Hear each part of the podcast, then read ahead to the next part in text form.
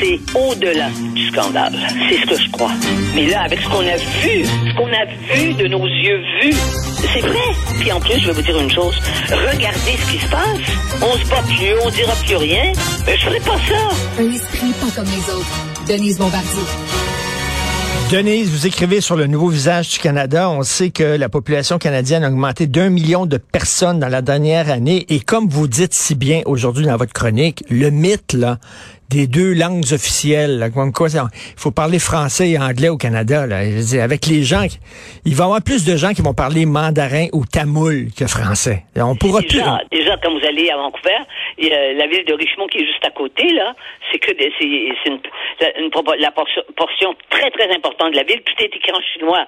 Et il y a des endroits là, il y avait même pas, il y a même, même pas d'anglais dans les rues seulement pour la signalisation de locale de la ville, mais les, toutes les pancartes étaient tout en étaient tout en, ça devait être en mandarin. Mais euh, non, puis en plus euh, euh, il y a des demandes de la part de toutes les communautés parce que c'est le message qu'on envoie à toutes les communautés qui débarquent chez nous. Et quand elles seront en mesure de, de à un moment donné qu'elles représentent un nombre suffisamment euh, élevé de gens comme eux là, dans la même région. Ils vont demander à, et c'est déjà fait. Les, les c'est déjà fait dans l'ouest euh, du pays. Les Ukrainiens qui sont arrivés après la deuxième guerre mondiale. Je parle pas des, Ukrainiens d'aujourd'hui là, et qui se sont installés effectivement. Et, ils ont demandé d'avoir des services en, en ukrainien parce que dans la ville où ils habitaient, ils sont ils sont assez nombreux. Mais on s'en va vers quelque chose comme ça.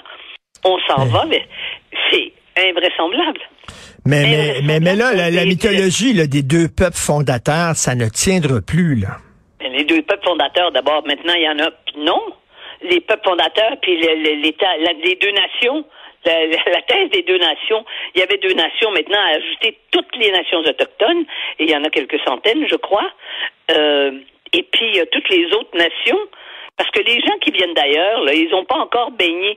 Les gens qui viennent d'ailleurs et à qui on a ouvert nos, nos frontières, ils sont venus justement pour avoir plus de liberté, pour avoir pour euh, gagner leur vie et tout, mais ils savent pas euh, euh, tous les tous les droits qu'ils qu'ils vont avoir. Ils vont ils vont ils vont avoir des exigences dès qu'ils vont devenir que la communauté leur communauté va devenir assez importante dans une ville ou dans un village.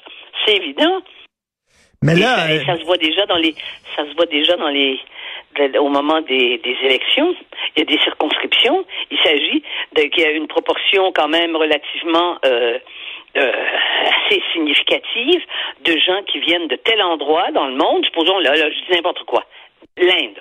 Bon, eh ben ils se réunissent eux et puis euh, ils sont capables de faire élire euh, le candidat. De toute façon, ils ont fait élire un Chinois qui est en qui est en lien euh, et qui est en lien avec la, avec la, le, Parti communiste chinois en Chine. Il, il, c'est pas le téléphone c'est pas le téléphone arabe, c'est le téléphone chinois maintenant. mais mais là, Justin Trudeau est en train de transformer vraiment le Canada. Mais sincèrement, là, parce que je suis en train d'écrire, euh, j'écris demain là-dessus, justement. Est-ce qu'on avait vu ça venir? Pourtant, on est assez lucide. Vous et moi, on est assez lucide, je pense bien. On peut se faire ce petit compliment-là. Vous voyez, je mets une réserve parce qu'on peut plus rien affirmer comme euh, vraiment. Mais euh, on est un peu, on, voit ce qui se passe. On n'a pas vu venir ça. Non. On s'est réveillé un jour. Mmh pour s'en rendre compte. Et on est, on est d'abord, on a été sans voix. Puis là, on se dit, on est sans moyens. Comment fait-on pour conceptualiser ce qui nous arrive? Autrement dit, comment fait-on pour installer le choc?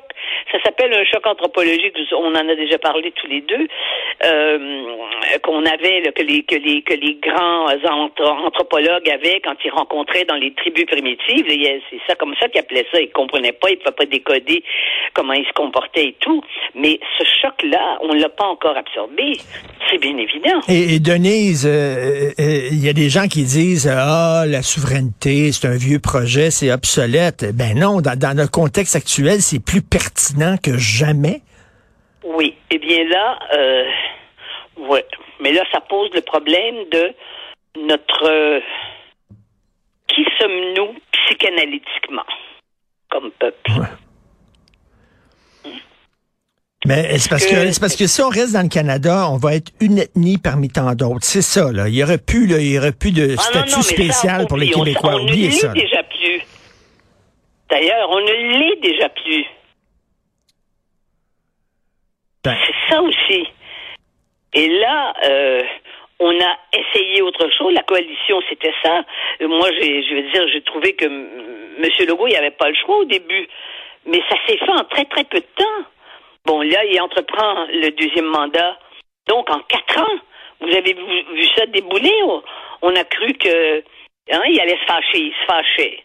Mais ça marche pas parce que de l'autre côté, euh, euh, Justin Trudeau, euh, comme j'ai dit, j'ai déjà écrit d'ailleurs, il était boxeur. Il, il a quand même cassé la gueule à, à la- aux sénateurs autochtones dans un dans un dans un match pour ramasser de l'argent pour les pour les gens qui- démunis. Mais euh, il y a quelque chose de bagarreur chez lui qui vient de son père, ça c'est sûr. Et ça, on Mais- l'avait pas vu. Il est à la fois une espèce de une espèce de naïveté illuminée, puis à côté de ça, c'est un boxeur mais très agressif. vous écrivez le Canada bilingue d'antan qui n'a jamais existé dans la réalité. Non, ça, c'est très important. Appartient désormais au folklore. Oui, ça, c'est clair. Et quand je suis allée, pour la dernière fois d'ailleurs, que jamais plus j'irai faire ça, faire le reportage à travers le Canada, je me suis fait insulter, là, cette fois-là, par les francophones eux-mêmes des autres provinces, qui, qui, qui sont devenus l'ombre sont devenus l'ombre de ce qu'ils étaient quand il y avait des communautés qui étaient importantes. En Alberta, moi je suis allé à l'Alberta, à ce moment-là, il y avait des d'ailleurs, il y a une ville qui s'appelle Albertville en Alberta, c'était tout des Albert, c'était des Albert du Québec. Bon, et ben c'est c'est ça maintenant, c'est terminé. Et puis même en Ontario. Même en Ontario, sauf dans la, la zone là où il y a les franco-ontariens. Mais encore là- récemment, il y avait des, j'ai rencontré des franco-ontariens ici, c'est des familles, là, pour, ça fait quatre générations, trois générations qui sont là-bas. Et ben là, maintenant, ils sont obligés de dire à leurs enfants de là- parler français dans la maison. Puis ils vont à l'école française, puis dans la maison, ils parlent en anglais entre eux. Mais vous savez, quand on fait de la cuisine, Denise, et qu'il y a différents ingrédients dans une recette, ça prend ce qu'on Oui. appelle un liant. Un liant. C'est Oui, souvent des oui. gens, de, de- le blanc d'œuf sert de liant. Donc, euh, dans, dans, dans, un pays où les gens arrivent de partout, la seule chose qui peut les unifier et les lier, c'est les droits de la personne. Et c'est pour ça que c'est pour ça maintenant que la commission des droits de la personne puis la, la fameuse constitution est si importante. C'est maintenant le nouveau liant. Exactement. C'est la, le, oui, oui, c'est la ça- levure. Mais ça, ça joue contre nous. C'est la levure qui fait, qui fait gonfler. Oui, mais ça, ça joue contre nous. Ça joue contre les. Parce qu'il n'y a plus de droit Mais, collectif. mais nous, là. on est, on, on, on est nous sommes les spectateurs de notre propre fin. que c'est bien dit. C'est exactement ça. C'est bien dit. Et nous en avons perdu la fin FAIM de se battre. Et ça ne reviendra pas comme avant. Non. Ben, on fait quoi? Eh bien, Richard, on continue de parler parce que c'est ce qui nous, c'est ce qui nous, euh, c'est parce que euh, tant qu'on n'est pas mort, on n'est pas mort. Là, je parle de la, la mort euh, symbolique. La mort réelle, elle arrive, mais elle arrive à tout le monde. Hmm. Mais tant qu'on n'est pas mort, on n'est pas mort. Mais, mais c'est ça qu'il faut dire. Et moi, je suis pas capable de dire le contraire. Alors, ou bien j'arrête, parce que je vais me répéter, mais encore là, je trouve toujours des avenues pour bien montrer. Moi, moi, je, moi, je, je ne la vois. façon de se rassurer. Pour le Québec, pour le Québec, pour le- la pérennité de ce qu'on est, je ne vois Oui. qu'une seule issue. Il y en a seulement qu'une, c'est la souveraineté. Je, ne vois qu'une porte. C'est ça. Ah oui. Aviez-vous voté pour, le- pour, pour le Parti québécois, vous, euh, dans le passé?